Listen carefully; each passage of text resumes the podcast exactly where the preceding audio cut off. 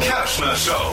Flo's Gags des Tages. Es war schon länger ein Gerücht, jetzt ist offiziell Pete Davidson und Kim Kardashian sind ein Paar. Uh, ja. Und wenn man von seinen Tätowierungen absieht, und sogar ein ganz schönes Paar, ne? Oh, Kim Kardashian hat Kanye West, mit dem war sie vor zusammen, durch diesen Pete ausgetauscht. Pete äh, Davidson ist ein Komiker. Im Gegensatz zu Kanye ist er also freiwillig komisch. hey, die beiden überlegen jetzt, die Liebe auch offiziell zu machen mit einem Sextape. oh nee. Macht man so in dieser Szene. Noch mehr aktuelle Gags jeden Morgen in der Flo Kerschner Show.